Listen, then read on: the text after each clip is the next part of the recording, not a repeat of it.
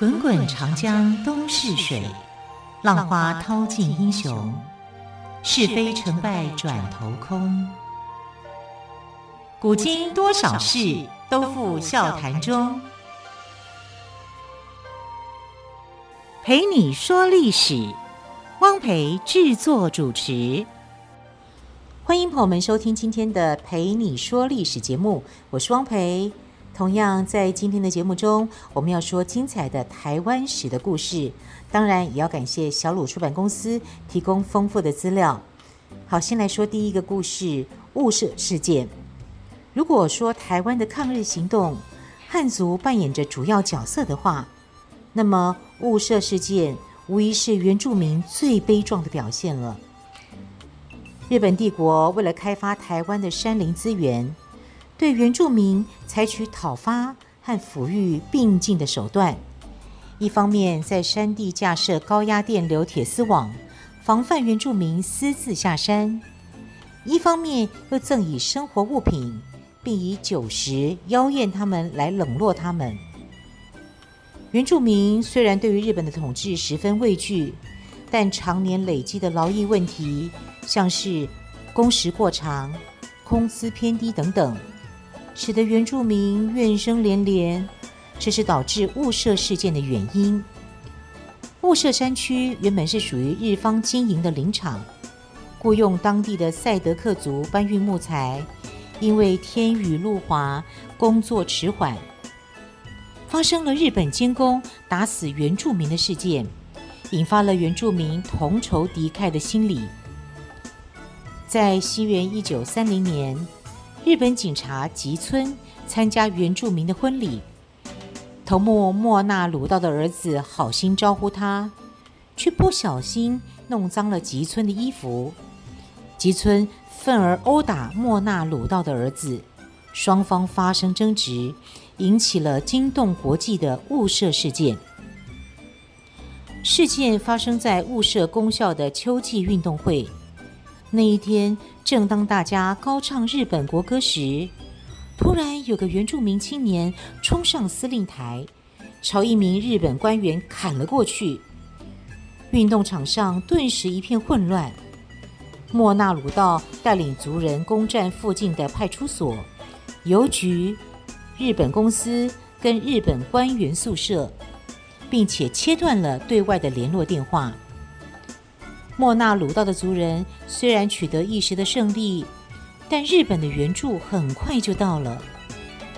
莫那鲁道眼见情势不利于赛德克族，便率领族人躲进山洞里。山洞面临马赫坡溪，地势易守难攻。日军眼看没有办法攻入山洞，于是就改采心理战术，隔着马赫坡溪喊话。表示对投降者既往不咎。然而，莫纳鲁道跟族人宁死也不屈服，双方对峙了一个多月。为了平定这场抗争，日本居然违反国际规定，派飞机喷洒毒气。刹那间，整个马赫坡山洞里弥漫着又浓又呛的致命烟雾，几百名原住民被毒死在山洞里。莫那鲁道也自杀身亡。这场雾社事件引起了国际间的注意，各国纷纷谴责日本。当时的台湾总督石冢英藏只好引咎辞职。然而，一名总督的下台，怎么抵得过几百条的人命呢？现在呢，我们来谈一下台湾推动自治运动的先锋林献堂。雾社事件之后，眼见武装抗日只是一再的牺牲，再加上日本人的强力镇压所引起的危机感，台湾人民慢慢放弃了武力抗争，改采温和的抗争方式。台中雾峰的林献堂可说是温和改革的代表。雾峰林家在台湾历史上赫赫有名，也出现过几名响叮当的人物，像是林文察。曾经率领台湾兵到福建，协助朝廷平定太平天国的行动，又在台湾平定了戴潮春事件，立下了许多的战功。林朝栋在中法战争中也有杰出的表现，将雾峰林家推上了最辉煌的鼎盛时代。气派的林家大厝，典雅秀丽的林家花园，雾峰林家可以说是当时台湾上流社会的象征。生于如此优渥环境的林献堂，比起一般人更有机会接触到新鲜的玩意儿。他曾经参加台中公园所举办的自行车大赛，以他当时的服装跟打扮，相较于一百年后时下的青少年，可以说是一点都不逊色哦。林献堂的童年过得无忧无虑，喜欢读书的他还不到十五岁就已经熟读中国的诗书。他原本想跟当时的读书人一样考举人。进士进入仕途，没想到时代的转变打乱了他的计划。日本占领台湾之后，林献堂带着族人逃到中国大陆避难。面临现实的种种困境，他意识到了自己肩上背负着沉重的责任。从富裕悠闲的贵族生活中惊醒过来，隔年，林献堂又带着族人回到了台湾。他不再只是关在房间里读书，而是开始关心起台湾人民的生活，希望可以为台湾人民争取尊严跟权利。然而，该怎么做呢？林献堂并不知道。有一次，他在日本巧遇梁启超。台湾同胞在日本人的统治之下，千万不能再做无谓的牺牲了。最好学爱尔兰人应付英国人的办法。爱尔兰人为了反抗英国的统治，发起了许多抗争，都被英国军队剿平。后来他们改变策略，结交英国的政治人物，松懈英国的警戒心，然后再想法子获得参政权。如今已经有一些爱尔兰人进入国会。渐渐能够跟英国分庭抗礼了。梁启超的一席话，让林献堂茅塞顿开，就此展开了台湾议会设置请愿运动的活动，并且多次造访日本，运用各种关系结交日本国内的重要官员，告诉他们台湾民众正过着多么痛苦的生活。当时的台湾总督府。对于议会设置请愿活动，深恶痛绝，百般阻挠。林献堂却一而再、再而三地发起。他不断在台湾的各地奔波，还三番两次到东京寻求援助。他写了许多文章，又四处演讲，宣扬民族主义，鼓吹民主政治的重要性，并要求日方恢复汉文教育，实施台湾自治等。在他的努力之下，参加请愿活动的人数一天比一天多。台湾总督受不了，派人去警告林献堂，林献堂却不顾生命受到威胁，前前后后发起了十五次请愿活动。为了制止林献堂，也为了警告其他台湾的知识分子。日本警方曾经在公开的场合当众掴他的耳光，当时在场的日本人也纷纷指责林献堂。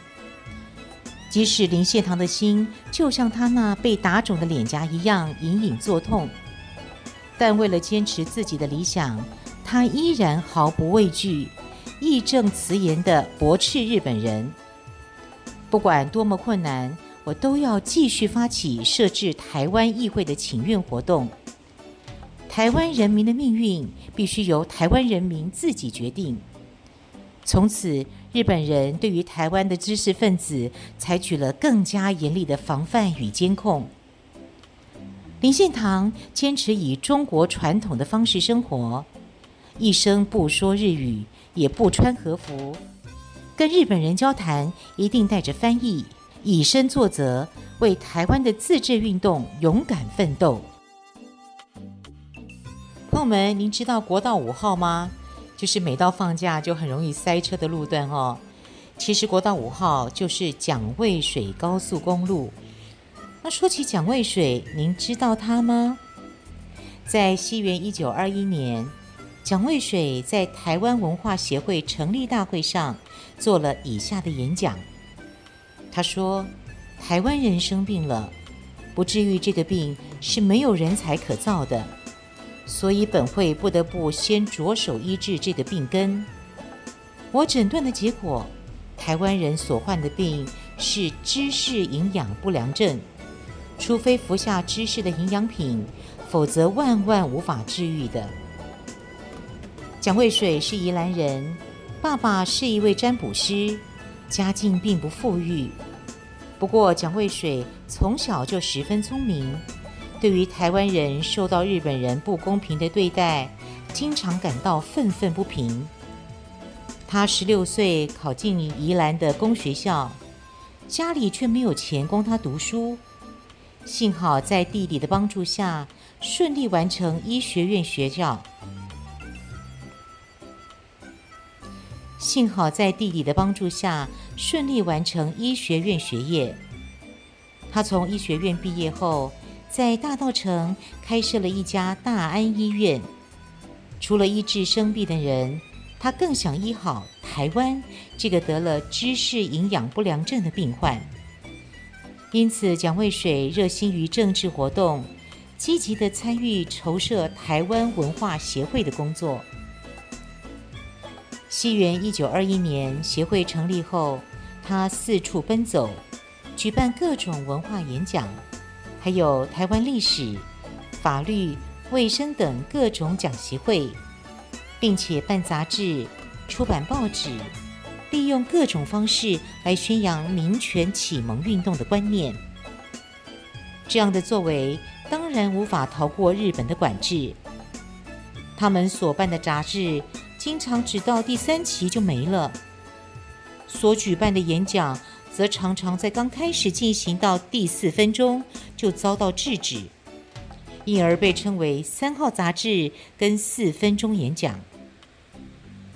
在这些挑战下，蒋渭水和台湾文化协会不但没有退缩，反而更积极的行动。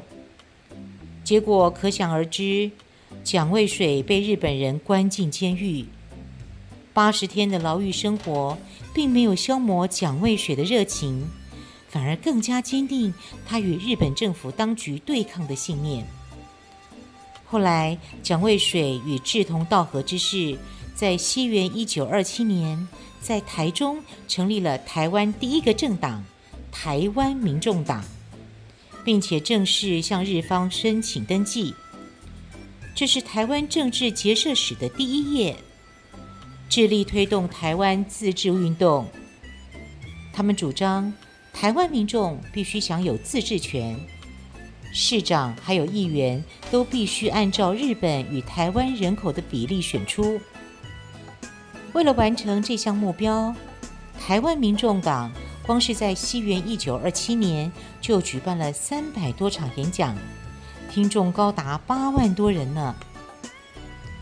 蒋渭水为了揭发日本在台湾制造鸦片的恶行，偷偷打电报给国际联盟。不久之后，国际联盟派人来台湾调查，在林献堂的帮助下，蒋渭水终于见到国际联盟派来的调查员。他详细的把日本专卖局制造鸦片的情况告诉他们。日本政府在国际联盟的压力之下，只好停止在台湾制造鸦片，并且成立了一所医院，帮助上瘾者戒掉毒瘾。这就是有名的更生医院。蒋渭水为了台湾自治，到处宣扬奔波，累到病倒。台湾民众党的同志担心日本人会利用蒋渭水住院时毒杀他，因此当医生在替蒋渭水医治时，蒋渭水的好朋友杜聪明医生总是在一旁观看。遗憾的是，当时的台湾民众党已经呈现分裂的局面。蒋渭水临死时，以极为虚弱的声音说出他最后的遗愿。他说：“同胞需团结，团结真有力。蒋渭水，台湾民主斗士，让我们向他致敬。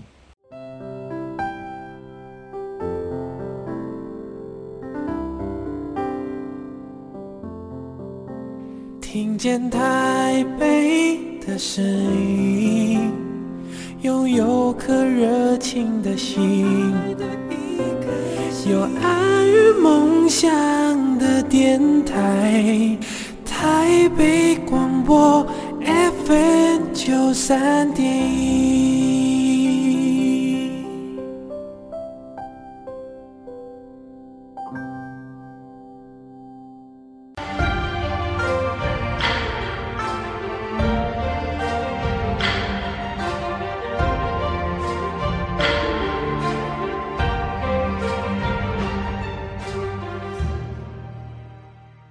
蓓你说历史节目，我是汪培。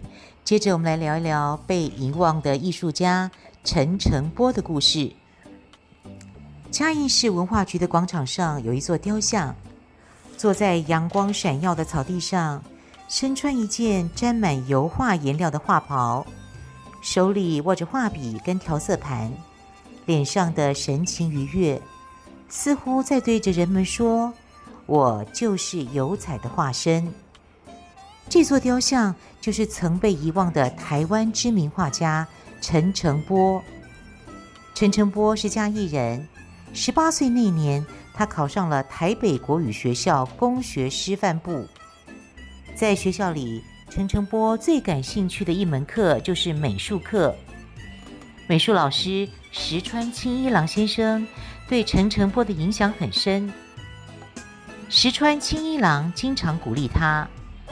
画画除了技巧之外，还要有一颗炙热的心，也就是必须具有一种对艺术、对乡土的热情。后来，陈澄波当了好多年的教师后，依然无法忘情于绘画。当时他已经三十岁了，仍毅然决然地到日本东京学画。由于起步较晚，又思念妻子在家乡的辛劳。陈澄波到了日本以后，非常非常的用功。白天上课，晚上到画室练习，假日则背着画架四处写生。经过几年的努力，陈澄波以一幅《嘉义街外》入选了日本帝国美术展览会。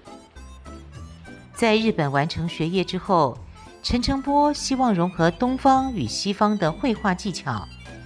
于是他应邀到上海教书，一有空便与当地的画家切磋，并在西湖、苏州、上海留下了许多画作。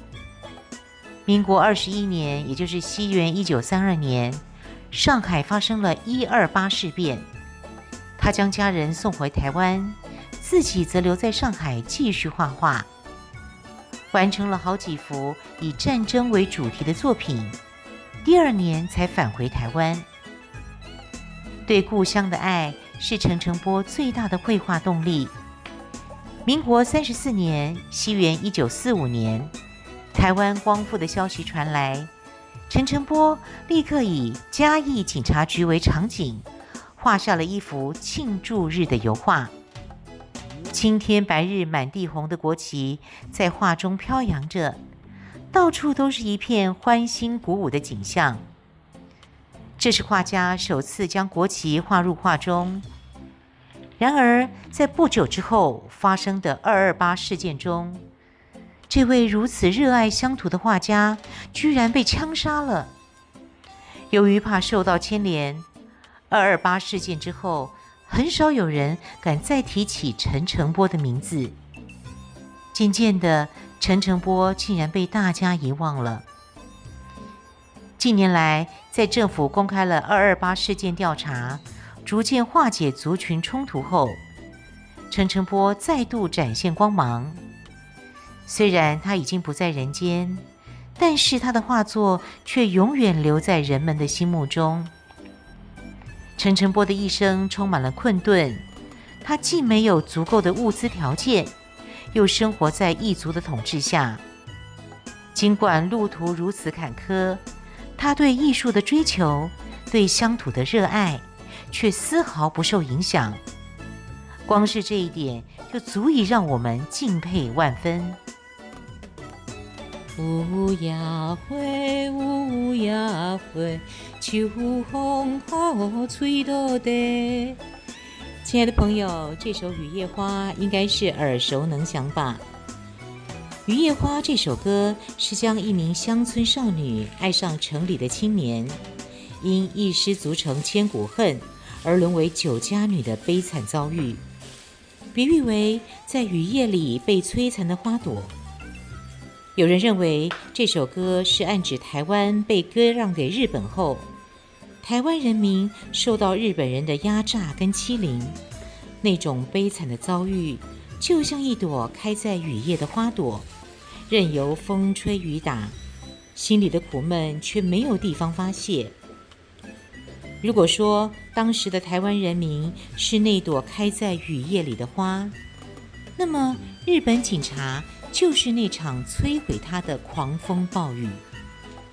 当时的日本警察被台湾人民称作大人，却不爱护人民，反而蛮横又霸道。假如有人家里遭了小偷，报警的话，警察会上门找麻烦；但是不报警被发现的话，竟然又会被抓去打一顿。更可恶的是，警察在每个村子都会布下眼线，让那些眼线随时向警察打小报告。老百姓想逃过警察的监视，简直比登天还难。《雨夜花》就是在这样的时代背景下，由台湾作曲家邓雨贤创作的作品。他知名的作品还有《望春风》《月夜愁》《四季红》以及《碎心花》等等，在当时都十分流行。这些歌曲使年长者一辈的人在日本统治的痛苦中获得安慰。使二次世界大战后出生的年轻人产生怀旧思慕之情。一首好的歌确实可以达到疏解情绪的功能，让人忘掉痛苦，勇敢地面对伤痛，仿佛是人们的心灵医生。让音乐陪台湾人民走出生命的苦难，正是邓雨贤的希望。他到日本东京学作曲。并将西方音乐的概念融入歌曲中，努力地开创台湾流行音乐的天空。可惜，邓雨贤的愿望并没有达成。中日战争爆发后，日本全力推广皇民化运动，将台湾音乐家创作的曲子配上日本歌词，彻底剥夺了音乐家的创作自由。月夜愁改成军夫之妻，雨夜花被填上了光荣的军夫的日文歌词。邓雨贤既愤怒又伤心，但他又能怎样呢？灰心之余，他暂时停止创作，在新竹一所小学教书。他原本期待抗战胜利后再重新创作，然而命运之神却等不及。在他三十八岁那一年，就收回了他的生命。可惜的是，邓雨贤过世之后，大家也逐渐淡忘他了。时至今日，现在的年轻人几乎都不会唱他的歌。虽然时代改变，我们不太有机会接触到邓雨贤所做的音乐，不过他曾经为台湾留下了宝贵的作品。依然很值得我们去认识、去欣赏。音乐的影响力无远弗届，许多出色的作品足以撼动人心。有时可以抚平人们心里的伤痛，有时可以排解人们心中的痛苦，有时还可以激起人们心中的斗志。很快的节目接近尾声，非常感谢朋友们的收听，我们就明天再会喽，拜拜。